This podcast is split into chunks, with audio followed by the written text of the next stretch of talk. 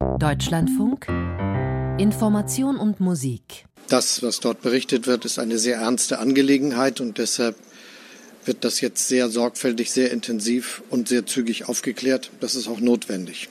Bundeskanzler Olaf Scholz im typischen Tonfall, aber doch sichtlich zerknirscht. Denn das, was da gestern bekannt geworden ist, hat es in sich. Russische Medien haben einen gut 30-minütigen Audiomitschnitt veröffentlicht, ein Gespräch, in dem ranghohe Offiziere der Bundeswehr über Dinge reden, die ganz offensichtlich nicht für die Öffentlichkeit bestimmt sind. Unter anderem darüber, dass deutsche Soldaten nicht notwendig seien, um Taurus Marschflugkörper zu bedienen. Der Bundeskanzler hatte ja in dieser Woche etwas, nun ja, Gegenteiliges gesagt und damit sein Nein zu den Taurus-Lieferungen unter anderem begründet. Der Fall schlägt Wellen seit gestern und wir reden jetzt darüber mit Michael Broska, Sicherheitsexperte, Senior Fellow am Institut für Friedensforschung und Sicherheitspolitik in Hamburg, dessen wissenschaftlicher Direktor er auch für einige Jahre war. Herr Broska, schönen guten Morgen. Guten Morgen, Herr Schulz. Herr Broska, in diesem Mitschnitt, da ging es um die Taurus-Frage schon, wie gesagt. Es ging darum, ob diese Waffensysteme die Brücke, die die annektierte Krim mit Russland verbindet, zerstören kann. Es ging offenbar auch darum, dass Großbritannien Einsatzkräfte vor Ort hat. Die Frage ist ja, inwieweit sind diese Informationen brisant, wenn es um den Verlauf des Krieges geht in der Ukraine? Also ich muss sagen, ich habe mir das äh, angehört und auch gelesen und da war jetzt nichts drin, was mir nicht vorher auch schon, sagen wir jedenfalls durch äh, Presseveröffentlichungen ähm, äh, klar war. Also dass es zum Beispiel vor Ort Russ äh, englische, britische und französische ähm, Soldatinnen und Soldaten gibt, die beteiligt sind an der Versorgung der Ukrainer mit Daten. Das hat man auch schon in der New York Times lesen können. Äh, dass es um die Brücke von Kertsch geht, wenn man über den Taurus redet. Auch das ist jetzt in unserer deutschen Diskussion ja immer wieder äh, in den Vordergrund gestellt worden. Was vielleicht noch so in dieser Klarheit nicht in der Öffentlichkeit bekannt war, war die Frage, ähm, wie weit äh, man ähm, ukrainische Soldaten ausbilden kann, damit sie eigenständig den Taurus einsetzen können. Wobei ich muss sagen, äh, das, was da gesagt wird, ist sehr vorsichtig, dass man sagt, das dauert Monate, äh, das muss ähm, auf verschiedenen Ebenen sehr genau und ordentlich funktionieren. Und dann kann man vielleicht in einem halben Jahr damit rechnen, dass die Ukrainer das machen können. Also insofern war ich jetzt vom Inhalt, muss ich sagen, jetzt nicht besonders überrascht. Also aber ein brisanter Vorgang, der, so wie Sie es jetzt gerade gesagt haben, keine unmittelbar militärisch brisanten Geheimnisse enthält. Da kann man sich natürlich dann die Frage stellen, was bezweckt Russland damit? Man könnte vermuten, es geht darum zu zeigen, schaut mal, was wir können. Natürlich. Also es ist hochnotpeinlich, dass ein solches Gespräch ähm, die Russen offensichtlich mitgehört haben.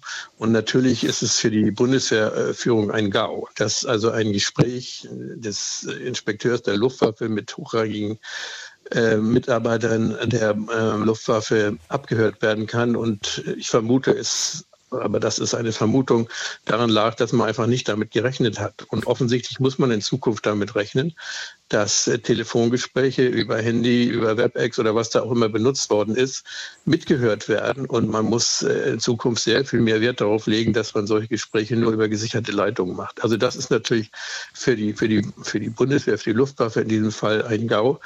Aber wie gesagt, es ist auch so, dass ähm, die Veröffentlichung durch Russland möglicherweise auch eher darauf hindeutet, dass das vielleicht sogar ein Zufallsfund war, dass man jedenfalls nicht äh, das geheim gehalten hat, was ja eigentlich das Übliche gewesen wäre. Wenn man wirklich jetzt die deutschen Sicherheitsvorkehrungen penetriert hätte, dann würde man das ja nicht an die Öffentlichkeit tragen, sondern würde hoffen, dass man da lange dran davon profitieren kann, dass man solche Dinge abhören kann. Also insofern, äh, ja, es ist ein GAU für die, äh, für die Luftwaffe äh, oder vielleicht für die Bundeswehr insgesamt. Aber dass die Russen das jetzt veröffentlicht haben, würde ich eher als sozusagen nicht gutes Zeichen, aber schon als Zeichen dafür ansehen, dass es jedenfalls keine Sache ist, wo jetzt die Russen glauben, dass sie langfristig von profitieren könnten. Aber die Strategie könnte doch sein, im Sinne hybride Kriegsführung, Verunsicherung. Wir könnten auch noch andere Gespräche abgehört haben, oder? Natürlich, äh, können weitere Gespräche abgehört haben. Wir wissen, also ich jedenfalls, zu wenig noch über die genauen Umstände, also was da benutzt worden ist an Daten und äh, Sprechverkehr. Ähm, es ist aber auch so natürlich, dass, äh, dass aus meiner Sicht übertrieben jetzt auch schon wieder reagiert wird bei uns. Mhm. Äh, und insofern das natürlich so ist, dass die Russen das Ziel erreichen, dass hier bei uns Unfrieden gestiftet wird. Aber der Unfrieden wird natürlich bei uns multipliziert. Also die Russen versuchen das und tatsächlich springen dann bei uns alle wieder drauf und sagen, oh, da ist also ein, ein bei uns hier Unwahrheiten gesagt worden und jetzt müssen wir den Kanzler vor einen Untersuchungsausschuss bringen und solche Dinge. Das ist natürlich aus meiner Sicht jedenfalls eine übertriebene Reaktion. Hm. Ich frage trotzdem mal, was kann dieser oder was wird dieser Vorgang bedeuten, was jetzt die Debatte um Unterstützung für die Ukraine in Deutschland angeht? Sie haben es ja schon gesagt, für den Bundeskanzler ist es wohl eine recht eher, sagen wir mal, unangenehme Angelegenheit. Also wie, was heißt das für die ganze Debatte? Was glauben Sie?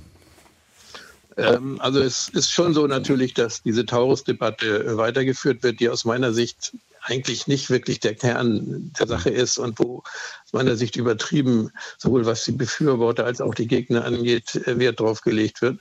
Aber sie wird weitergehen. Ich weiß nicht, ob der Bundeskanzler dann irgendwann einknickt und sagt, okay, dann machen wir das eben äh, wissend auch, dass das eben Monate dauert, bis äh, wirklich die Ukrainer in der Lage sein werden, die Taurus so einzusetzen, wie man sie einsetzen kann. Oder ob er hart bleibt, das ist vielleicht eine Sache, die eher im Persönlichen liegt bei Bundeskanzler Scholz, als jetzt bei den Überlegungen, die jetzt aus dem Verteidigungsministerium kommen. Aber insgesamt, und wir sehen es ja auch schon, was die Verbündeten angeht, die auch sagen, also das ist äh, äh nicht, es ist natürlich ein Problem, wenn man nicht sicher sein kann, äh, dass wenn man Informationen an Deutschland gibt oder den Deutschen teilt, dass es nicht äh, bei den Russen landet. Also das war insgesamt, was die Unterstützung der Ukraine angeht, äh, ein schlechter Tag. Und das war natürlich auch die Absicht der Russen, das zu erzeugen. Mhm. Lassen Sie uns das Kriegsgeschehen in der Ukraine selbst auch noch in den Blick nehmen. Anfang der Woche gab es ja auch Aufruhr unter den europäischen Unterstützern, weil der französische Präsident Emmanuel Macron mal eben praktisch aus dem Nichts heraus NATO-Bodentruppen ins Spiel gebracht hat. Es ist nicht davon auszugehen, dass es die geben wird, aber die Frage bleibt ja angesichts des sich hinziehenden brutalen Stellungskriegs in der Ukraine. Wie kann die Ukraine diesen Krieg gewinnen? Also da sehe ich im Moment äh, ziemlich schwarz, dass die Ukraine das kann, ähm, weil natürlich die westliche Unterstützung jetzt schon schwerer zu vertreten ist in vielen Ländern. Und wir sehen es ja auch gerade an der Reaktion von Macron, der ja nun nicht ein Land vertritt, was wirklich massiv die Ukraine unterstützt, jedenfalls nicht so stark wie zum Beispiel Deutschland, dass dann äh, mehr oder weniger so ein bisschen äh, propagandistisch Streit gesucht wird, in diesem Fall mit den Deutschen. Wir haben die Wahlen in den USA im Herbst und falls sie äh, so ausgehen, dass Trump gewählt wird, dann sieht es natürlich besonders schwarz aus für die Ukraine. Auf der anderen Seite ist es so, dass Russland ja jetzt vor den Wahlen vorsichtig war mit zum Beispiel der Frage der Mobilisierung, aber natürlich in der Lage ist, noch deutlich mehr ähm, Männer einzuziehen und damit auch die Zahl der äh, Streitkräfte in der Ukraine zu erhöhen und letztlich natürlich auch noch andere militärische Mittel hat bis zu Atomwaffen. Also insofern es sieht im Moment, muss man sagen, was einen Sieg der Ukraine angeht, äh, hm. wirklich fast unmöglich aus. Lassen Sie uns ganz kurz noch sprechen über die Frage Kriegsbeteiligung oder Nicht-Kriegsbeteiligung. Darüber wird ja immer wieder sehr intensiv debattiert ähm, und das klingt immer nach dieser kategorialen Entscheidung. Ich beteilige mich oder eben nicht. Aber so eindeutig kategorisch ist es ja nicht. Ähm, bis wann ist man noch nicht im Krieg und ab wann ist man im Krieg? Was gibt es da Kriterien? Was gibt es da für Kriterien? Also es gibt, ähm, sagen wir mal, halbwegs harte völkerrechtliche Kriterien.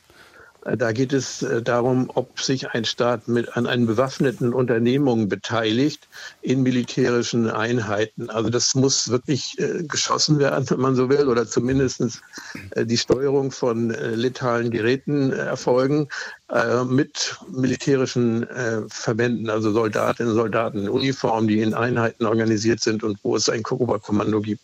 Das ist sozusagen die völkerrechtliche Seite. Und mhm. da sind wir und auch die anderen NATO-Staaten bisher von doch noch einige Schritte entfernt.